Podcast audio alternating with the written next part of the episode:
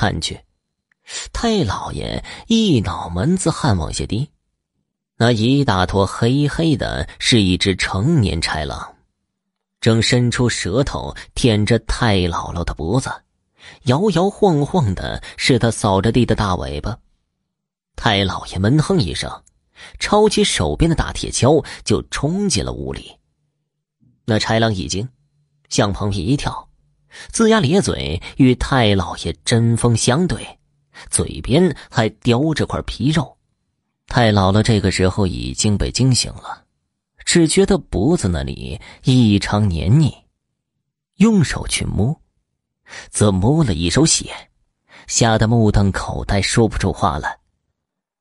那豺狼见势不对，一跃便出了堂屋。太老爷也不追，咣的将门给关上。直接去鸡笼子里抓了只公鸡，拧断了脖子，扯下了一块鸡皮，叭的搭在了太姥姥的脖子上。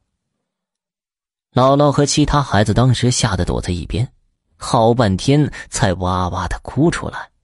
听姥姥讲，他们当时是被吓傻了，只觉得一觉睡醒后就看到太老爷拿着铁锹对着一匹大豺狼。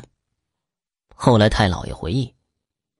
当时他出门的时候急了点儿，没有关篱笆门。太姥姥堂屋门也忘记了从后面锁上。那豺狼怕是在大家出门追叼孩子的那只的时候被惊了，直接跑进了堂屋。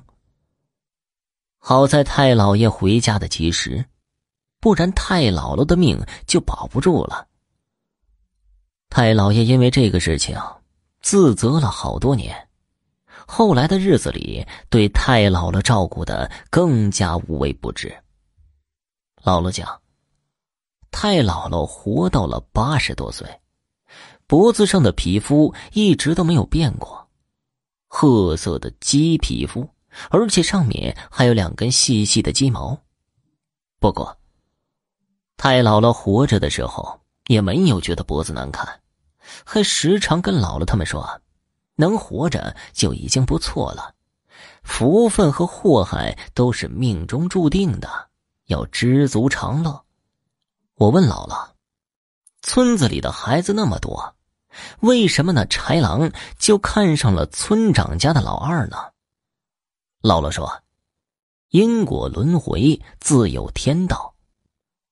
那村长家的老二，是家里的第一个儿子。”家里人看得像个宝贝，因为有村长护短儿子经常在村子里横行，欺负了别人，也没有人敢说个不字。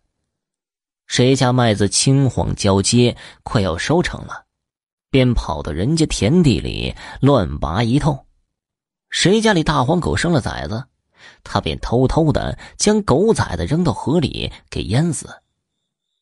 有的人实在气不过，找村长告状，村长媳妇儿便会不依不饶的又哭又闹，村长睁一只眼闭一只眼的，更是宠的孩子无法无天了。俗话说呀，不是不报，只是时候未到。做坏事的人，人不收自有天收。后来啊。村长媳妇在自己家的房屋后面发现了老二的脚底板，旁边还有没有被豺狼吃完的心肺，一时间精神受到巨大刺激，变得疯癫，整日里胡言乱语。姥姥讲完这个故事，总是会加一句：“人呢，千万不要做坏事不然得不了善终啊。”